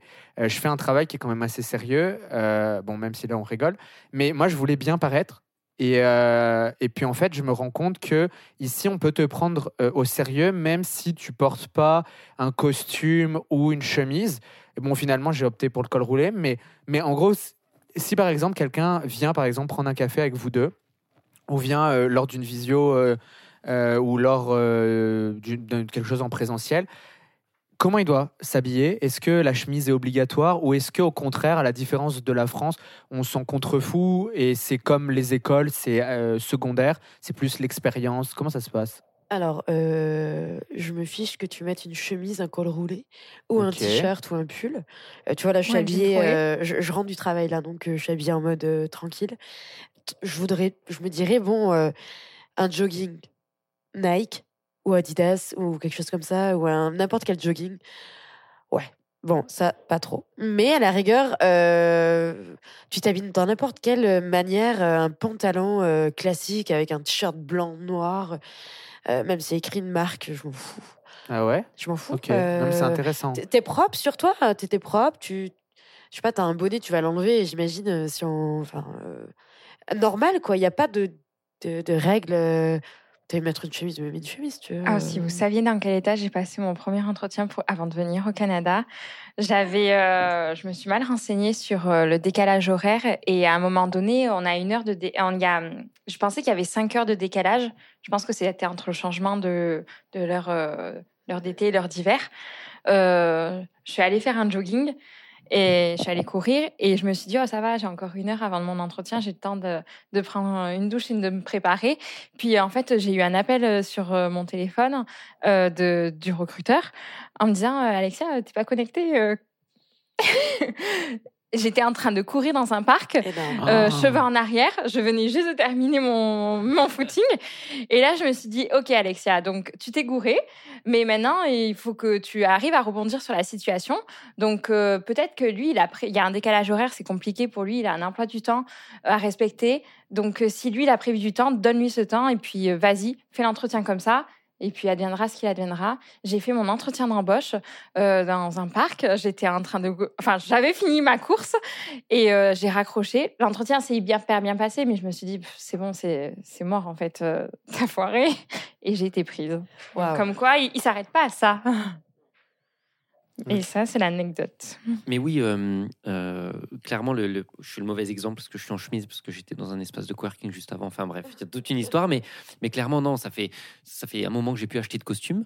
Et euh, puis, du coup, moi, je suis associé de GoRH dans, dans l'entreprise. Puis clairement, quand je fais les entrevues pour les gens qui viennent bosser pour nous, je m'en contrefous de comment ils sont habillés. Je fais des meetings, j'ai un sweat à capuche. C'est, vraiment très très cool là-dessus. Puis tout le monde s'en fout un petit peu. Tu sais, si t'es bon dans ce que tu fais, euh, si t'es propre sur toi, tout le monde s'en fout. ouais. Mais euh, moi, je suis venu lors de mon premier échange faire euh, un échange étudiant euh, en sciences politiques. Donc, euh, moi, j'avais l'habitude en France, euh, très mentalité euh, Sciences Po ou, euh, ou, euh, école de commerce. fallait être hyper bien habillé. Euh, les marques étaient hyper importantes, euh, surtout dans les établissements euh, privés ou semi-privés. Et l'apparence est primordiale. Et euh, moi, j'ai été impressionné lorsque je suis arrivé au Québec, euh, surtout l'hiver. On privilégie le confort à euh, l'image que, entre guillemets, ça renvoie. Et euh, je me rappelle, dans l'amphi, les gens, ils arrivaient euh, en chaussures équivalent quechua, donc c'est-à-dire les chaussures de rando, les boots, les, les après-ski, les pulls. Il y, a- il y a- il y avait aucun... Enfin, de la vision, entre guillemets, française que j'avais à l'époque, je me disais, mais il n'y a aucun style, c'est n'importe quoi. Et en fait, aujourd'hui, quand moi, je retourne en France, mon, père me dit, Florian, t'es vraiment habillé euh, en mentalité québécoise, tu t'en fous. Et en fait, non, mais c'est vrai. Non, mais c'est pour dire que ici, en, en soi, l'important, c'est d'être bien. C'est d'être bien et euh, qu'on soit à l'aise avec euh, ce qu'on est. Et moi, aujourd'hui, euh, bah, je- le pull, je dois le mettre peut-être trois jours d'affilée s'il est propre. Mais en France, je me posais la question, je me disais, Oh, non, je peux pas euh, deux fois le même jour mettre le pull, on va me juger, euh, ça va pas du tout. Les couleurs, il je me faisais un, un film. Et en fait, je me rends compte que même aujourd'hui, dans le monde professionnel, les gens font un peu attention, mais en fait, il faut juste être à l'aise. Et moi, des fois, je vais au boulot en sweat en ca- à capuche, et en fait, on s'en contrefout. C'est ça qui est aussi hyper agréable Ouais. De la vie d'habiter à Montréal. Mhm. Personne te juge. Mhm. Tu t'habilles comme tu veux. Ton employeur, la personne dans la rue, qu'est-ce qu'on s'en fiche? Ouais. Sois qui tu es. Et c'est tout. Ouais. Il y a, y a une tolérance, euh, j'ai l'impression, euh, un peu plus. euh, Par exemple, en France, il y a beaucoup d'employeurs qui disent à leurs employés de comment s'habiller. Euh, par exemple, je me rappelle, moi, je travaillais à l'époque chez Air Liquide en France et euh, les filles et les garçons n'avaient pas le droit d'avoir des chaussures ouvertes. Donc, c'est-à-dire des styles ballerines ou style euh, espadrille, etc. Est-ce que ici, euh, il y, y a des- il y a des normes où on vient habiller comme on veut? Viens comme tu veux. C'est comme euh, avec la pub McDo de McDo. Hein. Ouais. Viens comme t'es. Bon, c'est trop cool. Et moi, j'ai fait, j'ai fait de réelles économies sur l'aspect vestimentaire. Non, mais pour, non, mais pour de vrai, hein, je me prends dix fois moins la tête. C'est dix fois T'es plus mieux agréable. payé à la quinzaine et en plus t'achètes moins de vêtements. Oh là là, c'est mais tout c'est- gagnant. T'as gagné, ouais. Tu pourrais prendre 20K en plus. Ouais. euh. si je passe par Christelle. tu vois, c'est à cause d'elle. Ouais. Mais après, on donnera euh, vos, vos, vos LinkedIn ou vos réseaux sociaux à votre convenance. Euh, mais vous risquez d'être démarché. Euh, Alexia, si tu as une question, on approche de la fin, dis-nous. Ouais, j'ai deux questions du coup qui ben, euh, sont traitées pour la fin, c'est bien. Si euh, chacun, l'un et l'autre, vous allez répondre à la suite, si vous deviez vous revoir euh, avant votre euh, aventure à Montréal, que vous diriez-vous? Commence. Qu'est-ce que tu dirais à ton toi d'il y a 10 ans, puisque ça fait... Non, Ouais, non, ça fait pas si longtemps, mais je lui dirais euh, fonce. Ok. Et toi, Christelle? Euh, la Christelle, il y a trois ans, elle rêvait d'aller à l'étranger. Elle était pleine de, de rêves. Elle a foncé. Et je dirais, change rien. Ok. Crois en toi. J'aime ça. Non, mais c'est vrai. Ouais, crois en toi. Ok. Et toi, Alex? Ya? Euh, je dirais euh, arrête d'avoir peur. Ok. Ok. Moi, je pense que je serais comme toi, Christelle. Je pense que ça a été la meilleure décision de ma vie de partir. Euh, au début, euh, grâce à un échange étudiant, euh, on a voulu me mettre à, dans une toute petite ville que j'ai plus le nom. C'était peut-être Trois-Rivières ou un truc comme ça. euh. Ah oui. Ouais, mais c'était pire que ça. Ça s'appelle pas Trois-Rivières. J'ai plus le nom. C'était Chicoutimi. Ah. On a voulu m'envoyer à Il Chicoutimi. y a beaucoup d'étudiants là-bas, donc oui. dé- décourage pas les pauvres qui Non, veulent aller à Chicoutimi. oui, oui. Mais, euh, mais c'était un méchant prof d'anglais qui m'a dit que j'avais. Non, mais je m'en fous. Il m'avait dit que j'avais pas. le- Il m'avait dit que j'avais pas le niveau pour aller à Montréal. Conclusion, j'ai quand même été à Montréal. Euh, comme quoi, il faut toujours croire en soi. Non, mais je lui en veux beaucoup. Et euh, Mais c'est quand même pas dans ce parcours que nous on s'est rencontrés. c'est vrai, euh, c'est vrai. Ne Non, mais sois pas trop rancunier. Non, mais c'est juste pour dire que, en fait, l'e- l'expatriation, je pense que ça fait énormément grandir d'un point de vue personnel, mais aussi d'un point de vue professionnel. On, apprend énormément. Et euh, je ne sais pas si vous avez toujours des contacts par rapport à des euh, amis à vous qui sont restés professionnellement seulement dans, en France, parce qu'en en l'occurrence, on est français. Ouais. Est-ce que vous avez l'impression d'avoir mûri plus vite euh, ou différemment ou euh, du, du fait de l'expatriation? Parce que c'est quand même des, euh, des steps en plus dans le sens où on, sort de la zone de, de notre zone de confort. C'est-à-dire que par exemple, euh, Nicolas, toi, tu viens du Nord-Pas-de-Calais, de Calais, Picardie. Picardie, ok. Je suis hyper mauvais en géographie, mais tu vois, tu aurais pu prendre aussi la décision de faire euh, tout ton aspect professionnel là-bas. Et en fait, finalement, avec Christelle, et comme Alexia, en fait, à un moment, on a décidé, on a dit, OK, bah nous, on va rien faire comme les autres. Euh, on va prendre un avion, on va partir à 8000 km, 8 heures d'avion, et on redémarre une nouvelle vie euh, là-bas. Ok, non mais voilà, c'est tout. En fait, tu as Euh, répondu à ta propre question, ouais, mais, c'est qui a, ça. mais qui a très bien répondu, donc euh, on n'avait rien à ajouter, moi, je pense. J'y crois, je vous promets, je suis tellement heureux ici. Et euh, bon, bah voilà, c'est tout. beau à voir. Non, mais c'est vraiment vrai, mais c'est vraiment vrai. mais je me rappelle juste, puis après on fait les questions de la fin parce que le temps tourne, mais c'est juste que moi je suis trop passionné par ce que je raconte. Mais c'est vrai qu'au début, tu sais, quand je suis venu ici, je me suis toujours dit, euh, tu sais, quand on s'est rencontrés au début, Oui. Christelle, Oui. je me suis dit, euh, mais comment je vais faire pour revenir? Et puis en fait, on se rend compte que des opportunités professionnelles, surtout pour les étudiants, quand ils ont étudié ici en expatrié, etc., en fait, c'est c'est facile. En fait, c'est facile généralement parce qu'ils recherchent des emplois. Quand on a étudié ici, j'ai l'impression que c'est encore plus facile. Euh, mais c'est juste une trop belle expérience. Est-ce que avant mes trois questions de la fin, Alexia, tu as une dernière question à poser? Euh, moi, je pense que j'ai fait un peu le tour de toutes les questions que, que j'avais. Donc, euh, Ok, c'est mes trois préférés, mes trois questions de fin.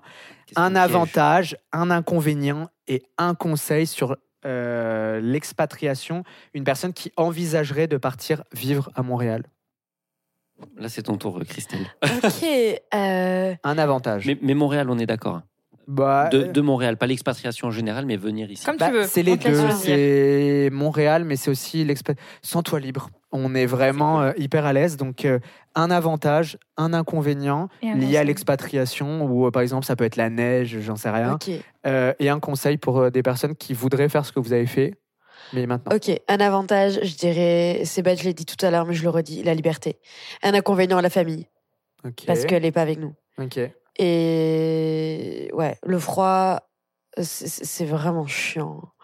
C'est vraiment chiant, mais habille-toi bien et fais des, euh, des sports d'hiver. Ça, c'est vraiment mon astuce parce que tu vas venir ici, ça va être. euh, on pense que c'est super cool et c'est vrai que c'est la première année, c'est trop beau, c'est c'est- c'est trop bien, mais c'est long. C'est long tabarnak. Vraiment, c'est long. Et euh, et c'est froid. Donc, euh, je dirais, embrasse l'hiver. Ne fais pas les mêmes, euh, la même bêtise que j'ai fait la première année. J'ai fait genre une mini dépression parce que je restais chez moi. ok. On voit pas le soleil, donc euh, enjoy dehors, vois des gens, entoure-toi et fais des sports d'hiver, va patiner, c'est gratos là, donc euh, Oui, c'est vrai. Non, mais ça, il faut le dire parce que moi, je n'avais pas compris au début quand on nous a dit que c'était gratuit. En fait, euh, non, mais parce qu'en fait, ça paraît tellement fou. J'ai comme fait de la bouée la semaine dernière dans un parc. Les bouées étaient mises à disposition par la ville. C'était gratuit, il n'y avait personne pour surveiller. Donc j'aurais pu repartir avec la bouée chez moi. Non, mais en fait, ça paraît tellement bête dit comme ça parce que maintenant, nous, on y vit. Mais, euh, mais moi, j'ai du mal à imaginer euh, la municipalité, par exemple, de Grenoble, euh, laisser des bouées euh, en plein extérieur et aucun agent de la ville pour surveiller. Et en fait, ça rejoint un peu ce qu'on disait aussi, c'est qu'il y a un sentiment de sécurité et de tolérance qui est quand même assez fou. Et ça rend euh, bah, l'employabilité et le côté pro, bah, ça rend le côté perso euh, hyper, hyper, euh, enfin, c'est hyper agréable. Alexia, est-ce que tu veux répondre Attends, au... il même pas dit l'avantage et l'inconvénient? Ah oui, pardon. Alexia peut le dire aussi. Bah, bah, Ah bah, oui. dis- pardon. dis-nous un avantage, puis après un, un inconvénient et un conseil. Je suis désolé. Je dis avantage, un conseil, un inconvénient? Oui, Alors, euh, l'avantage. euh, ça fait le quatrième épisode. Elle découvre, elle découvre l'émission. euh, un avantage, euh, tout la liberté, la bienveillance. L'inconvénient, c'est que moi, j'ai plus les petits plats de mamie euh, à manger régulièrement. Ouais. Du dimanche midi. Mhm. Et un conseil, euh, attendez l'été pour déménager. ne déménagez pas en hiver. Super conseil. Oh mon dieu, quelle belle Je dis anecdote. ça, c'est l'anecdote parce que il y a quelques jours, euh, j'ai aidé à, à un déménagement en hiver. C'est pas pratique. Tu peux dire que c'est moi, tu peux dire que c'est moi, c'est ok. Voilà. J'ai déménagé samedi en pleine tempête de neige. Oh là là. Nicolas, Attends. je te redonne la parole. Je te l'enlève plus. Pas de souci. Un Euh, inconvénient et un conseil. Ah, moi, je fais que les... le négatif. Ah quoi. non, t'as pas fait. Un avantage. Et un avantage, un super. avantage. Euh, non, l'avantage, euh, je dirais que l'expatriation en elle-même est un avantage. Ok. C'est c'est une expérience qu'il faut, qu'il faut, qu'il faut vivre hein, au Canada ou autre, mais Mhm. il faut en sortir du positif. Peut-être que tu vas t'expatrier, puis que Mhm. tu vas faire six mois, mais au moins Mhm. tu l'auras testé, puis tu sauras que tu aimes la France, puis que tu veux rester vivre en France. C'est c'est Ok. un avantage aussi. Donc, je pense que expatri- s'expatrier, c'est un avantage en soi. Euh, inconvénient, je dirais euh, ouais, le- le- la longueur de l'hiver. Ouais. Parce que, encore une fois, je le dis en rigolant, mais les gens qui me disent Ouais, mais moi j'aime l'hiver, ouais, tu l'aimes, mais tu. Tu dis ça parce que c'est ta première année. Ouais. hein. Ou alors tu l'aimes parce que tu l'aimes pendant deux mois, puis il fait, euh, il fait 2 degrés, mais pendant six mois, tu sais, t'as as de la neige, tu te lèves un matin en avril, euh, même début mai, tu as, une tempête de neige. Il faut, faut le supporter aussi. Donc l'hiver est long, faut, faut en avoir conscience. Mais sec. Oui, non, mais très agréable, hein, Mais cela ouais. dit. Mais ça n'empêche que Oui. tu as un manteau pendant six mois euh, Oh, non-stop. c'est vrai ça. Et le conseil, euh, je, vais briser un peu le, le- Désolé, mais idéalisez pas trop.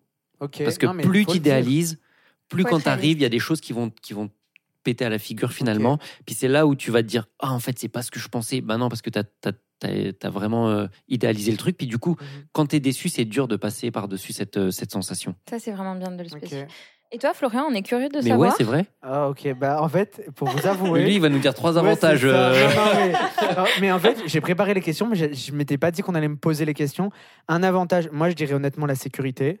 Euh, moi, je, je, je l'avais dit la dernière fois, mais mon Mac euh, en France, je le cachais sous les plaintes de ma cuisine parce que je m'étais fait cambrioler. Ok. Et toi, tu regardes Christelle, elle est choquée. Non, mais c'est vraiment vrai. C'est parce que je m'étais fait voler, donc du coup, je cachais tout. Et en gros, là, le Mac, euh, il est sur euh, la table de la cuisine, euh, avec une vue à l'extérieur. Et bah, je touche du bois, mais, pour, mais les cambriolages sont beaucoup plus rares.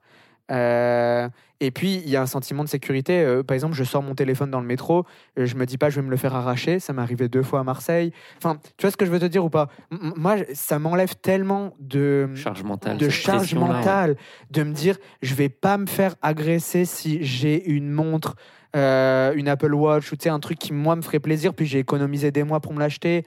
Donc ça c'est pour moi un, un véritable avantage. L'inconvénient, je vais en donner un. Euh, c'est peut-être la famille. Moi, je sais que ma maman, euh, c'est quand même difficile pour elle que je sois euh, ici. J'ai l'impression que mon papa l'accepte un petit peu plus. Mais voilà, moi, je suis très proche de, ma famille et de mes grands-mères aussi. Donc, c'est un peu compliqué de, de se dire, bah, j'ai laissé ma famille sur territoire français. Il en demeure que moi, je reste persuadé euh, que les billets euh, sont pas forcément hyper chers. Il y a la possibilité de rentrer en France pour euh, 300, 400 euros. Mais quand on regarde, moi, pour faire Marseille-La Bretagne, en France, en train, ça coûte 150 euros l'aller, 150 euros le retour. Donc, à 100 euros près, euh, et puis en plus pour la même durée, parce que ça dure 8 heures le trajet, à la même durée, je peux aller à Montréal. Donc, c'est pas la même chose, mais moi, je me sens pas si loin que ça. Euh, donc voilà. Et puis un conseil, honnêtement, euh, croyez euh, en vos rêves. Surtout les non, mais surtout les étudiants, parce que moi, je l'ai très mauvaise. On m'a dit que jamais j'allais réussir à m'expatrier. Surtout mon prof d'anglais. Puis finalement, je l'ai fait. Aujourd'hui, je travaille ici, donc bien fait. Euh, On, on lui passe le bonjour. non mais, non, mais c'est hyper, non, mais partager. c'est hyper important si vous êtes étudiant et vous m'écoutez parce que moi je regardais plein de vidéos de, de, de, de, de personnes qui faisaient des, des c'est pour ça que j'en ai fait après euh, de personnes qui, euh, qui vivaient ici et euh, moi j'avais l'impression avec ce qu'on me disait que j'allais jamais pouvoir y arriver et puis en fait finalement bah, on se rend compte que même le vous le dites hein, euh, le monde du salariat ici enfin on emploie donc euh, allez-y croyez en vous si vous voulez venir il y a plein de feux verts, et puis voilà. Bon, le temps passe, donc euh, tout le monde a dit ce qu'il avait à dire. On a fait le tour. J'arrête de On pourrait en parler. pendant des ouais, heures, mais c'est trop bien. Je voulais juste déjà vous remercier euh, d'être venu très très sincèrement parce que il- c'est tard, alors on enregistre le podcast et euh, vous avez fait euh, la démarche de, de venir pour, pour aider le plus de monde possible. Donc euh, Merci Ouais. pour l'invitation. Ouais, Non, non, mais ça- merci. Merci, euh, ouais, c'était vraiment, ouais, cool. vraiment un bel épisode. sympa. Puis ça m'a renoué avec les ressources humaines, etc. non, mais j'espère que ça a aidé le plus de monde possible. Et puis déjà, et puis je remercie pour finir Je choisis Montréal qui nous accompagne euh, dans toutes mes idées un peu farfelues de ce podcast. Mais euh, non, je trouve ça vraiment cool euh, qu'ils aient répondu à mon appel pour aider euh, le plus de personnes qui souhaitent s'expatrier, d'étudiants internationaux, de personnes qui cherchent euh, à s'expatrier pour travailler. Donc voilà, merci à tout le monde. Merci. On se retrouve bientôt pour un nouvel épisode. À bientôt. Bye. Salut.